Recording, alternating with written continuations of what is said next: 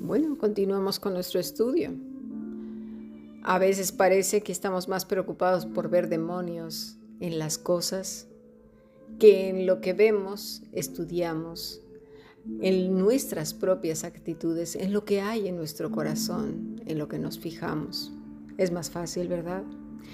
Dice el Señor Jesucristo que necesitamos estar apegados a Él, ya que sin esa dependencia nuestro destino, sin lugar a dudas, será fatídico.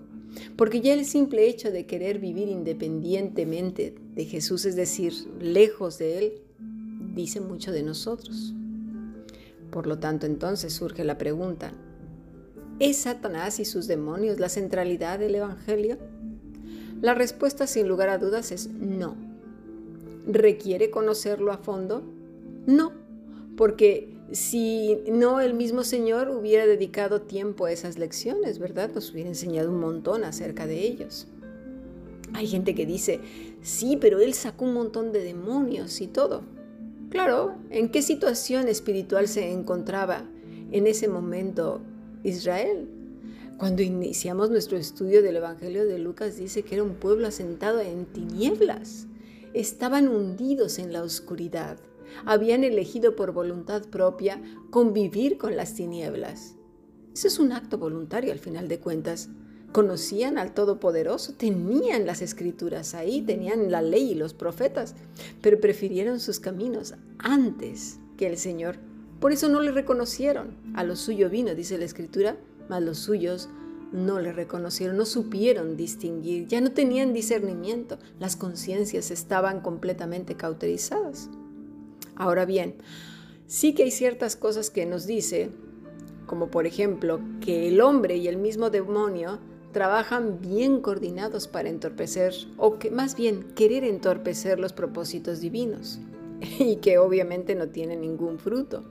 Eso tengámoslo muy claro, porque aunque pareciera que vence, puede que toque el cuerpo, puede que toque las cosas, las circunstancias, pero lo que Dios prometió, eso no lo entorpecerá. Es decir, que somos de Él y seremos de Él para siempre. Cristo dijo, mi vida nadie me la quita, yo la doy y la vuelvo a tomar. Y esa convicción tendría que ser también para nosotros en este sentido, que nuestra vida es de Él y nadie nos la quita. Esta vida que nos ha dado está en sus manos, ya sea en el cuerpo o en la eternidad. Estamos en sus manos y esta convicción debe de quedar muy, muy bien eh, sembrada, fincada, enraizada en el corazón. Hace unas semanas estudiamos la parábola del trigo y la cizaña. Veámosla otra vez. Mateo 13, versículo 24 al 30. Les refirió otra parábola diciendo, el reino de los cielos es semejante a un hombre que sembró buena semilla en su campo. Pero mientras dormían los hombres, vino su enemigo y sembró cizaña entre el trigo y se fue. Y cuando salió la hierba y dio fruto, entonces apareció también la cizaña. Vinieron entonces los siervos del padre de familia y le dijeron, Señor, ¿no sembraste buena semilla en tu campo? ¿De dónde pues tienes cizaña? Él les dijo, hm, un enemigo ha hecho esto. Y los siervos le dijeron, ¿quieres que pues vayamos y la arranquemos? Él les dijo, no, no sea que al arrancar la cizaña arranquéis también con ella el trigo. Dejad crecer juntamente lo uno y lo otro hasta la siega. Y al tiempo de la siega yo diré a los segadores, recoged primero la cizaña y atadla en manojos para quemarla, pero recoged el trigo en mi granero. Hasta aquí la palabra de Dios. En esta parábola Jesús nos está enseñando muchísimo acerca del maligno él no necesita estar necesariamente sentado en la iglesia o en la sinagoga. Ya tiene sus semillas, sus hijos, cuyo trabajo, ¿verdad? Que el que desempeñan muy bien, pues quienes los hombres y las mujeres de corazón maligno y apariencia de piedad. No necesitan a los demonios dentro de sus cuerpos, pues ellos ya son en sí mismos la simiente del mismo diablo. Jesús les dijo, en Lucas 11:47. Hay de vosotros que edificáis los sepulcros de los profetas, a quienes mataron vuestros padres, de modo que sois testigos, consentidores de los hechos de, vuestros padres, porque a la verdad ellos los mataron y vosotros edificaste sus sepulcros. Por eso la sabiduría de Dios también les dijo, les enviaré profetas y apóstoles, y de ellos a unos matarán y a otros perseguirán. Esa es la labor de los hijos del demonio.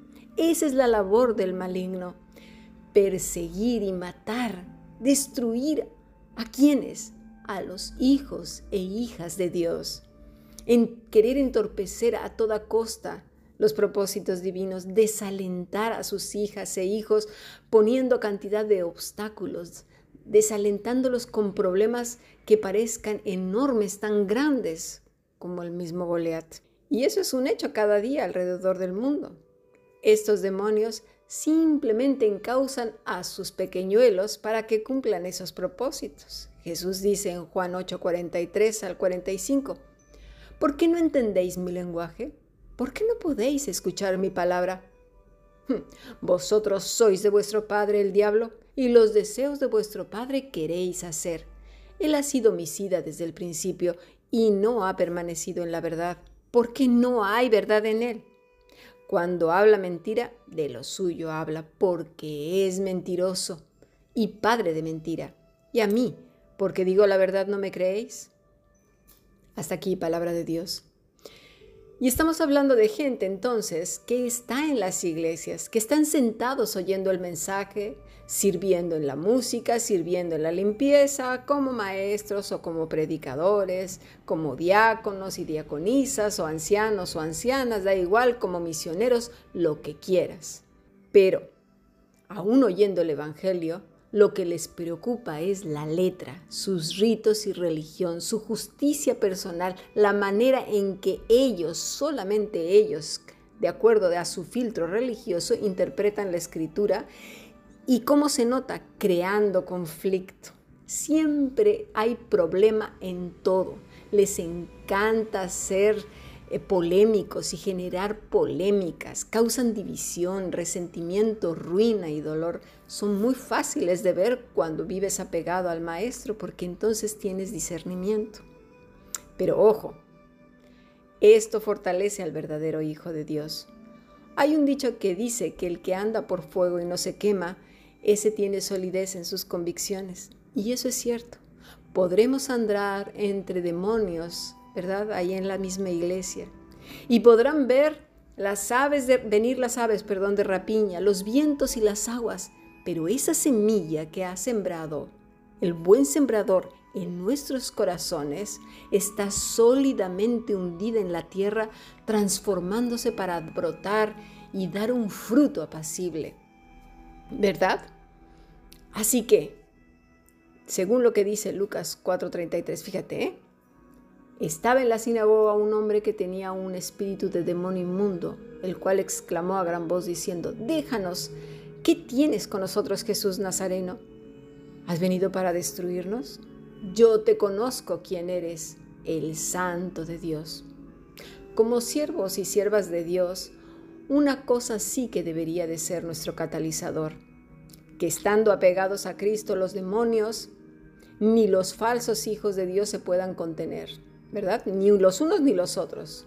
Y o se vayan corriendo o prorrumpan reconociendo a Cristo en nuestras vidas. O la otra, lo que acabamos de ver, ¿no? Vayan y arremetan continuamente, continuamente queriendo desalentarnos, poniendo tropiezo, siendo personas que generan continuamente controversia y que nunca están contentas, que son religiosos y que todo lo critican. Ojo con eso. Porque mira, este demonio que estamos viendo aquí en este pasaje no pudo más y con gran voz reconoció al Santo de Dios. Y es una vergüenza que los demonios puedan reconocer al Rey de Gloria y fíjate, los hombres no lo hacen. Y, ni aún esos que dicen que son sus hijos. Hasta los demonios salen corriendo y se postran delante del Rey. Pero el humano no hace eso. Ay, de verdad. Así pues, los malignos siempre se unen para arremeter contra los santos, aun cuando antes eran enemigos. Dice Pablo a Timoteo en la segunda epístola, en el capítulo 3, desde el versículo 1 al 5. También debes de saber esto, que en los postreros días vendrán tiempos peligrosos, porque habrá hombres amadores de sí mismos, ya lo vimos la semana pasada, ¿verdad? Avaros, vanagloriosos, soberbios, blasfemos, desobedientes a los padres, ingratos, impíos, sin afecto natural, implacables, calumniadores, intemperantes, crueles, aborrecedores de lo bueno, traidores, impetuosos, infatuados, amadores de los deleites más que de Dios. Pero mira, que tendrán apariencia de piedad, pero negarán la eficacia de ella. A esto se evita. Apariencia de piedad es gente religiosa, pero niegan la eficacia de ella con todo lo que se acaba de decir anteriormente en, la, en esta epístola. Está hablando de falsos, de cizaña sembrada en el mismo campo. Dice, a estos evita, la palabra es apotrepo, evitar, abstenerse, cesar de, no tener nada que ver, abandonar completamente. Ojo, ¿eh? Que no está hablando del mundo, no, no, no, de las personas que, este, que comúnmente andamos, ¿no? Con esa gente cristiana supuestamente que se va ahí a aislar y no quiere convivir con nadie, porque eso es lo que dice la escritura. No, está hablando de los falsos, que están ahí sentados eh, eh, este, en la congregación fingiendo ser una cosa que no son y a todas claras se sabe, pero le seguimos tolerando, ¿verdad? No pasa nada, aquí puedes estar, mi querido demonio, sentado a mi lado sin ningún problema, puedes convivir con nosotros. Ojo, ¿eh? Así pues, dice que con estos, dice, evita, apotrepo, apotrepo, evitar, abstenerse, cesar de, no tener nada que ver, abandonar completamente a quienes al religioso este hipócrita. Además, por lo regular estos hipócritas, como son tan hipócritas, pues son los que van a tener más popularidad a veces. ¿Por qué?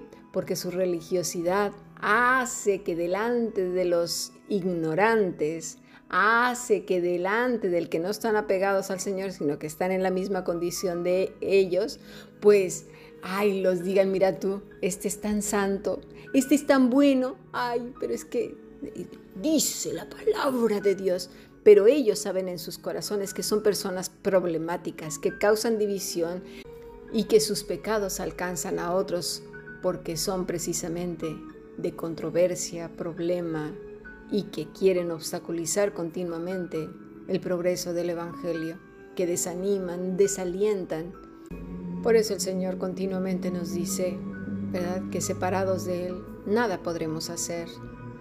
Todo hijo y toda hija de Dios sabe que su vida y su muerte, su día y su anochecer está en las manos de Dios y que separados de Cristo nada vamos a poder lograr. Así pues el Señor no enfatiza en la enseñanza de los demonios y sus rangos y sus jerarquías y qué hace cada uno. Y bueno, es que hay, veces que se enseña tanto mm, que parece que el énfasis recaiga en ello. El Señor simplemente nos dice que tenemos un adversario, que era nuestro antiguo amo, pero que ahora en Cristo todo lo podemos en Él que nos fortalece y que separados de Él estamos condenados. Pues nada, al fuego. Un alma, una persona que desea vivir apartada de Cristo y ir a su aire, pues ya se sabe realmente a quién pertenece y todas sus inclinaciones. Esta semana será interesante seguir aprendiendo cómo vivir apegados al Maestro, porque sin Él nada podremos hacer. Bendiciones, sigamos aprendiendo.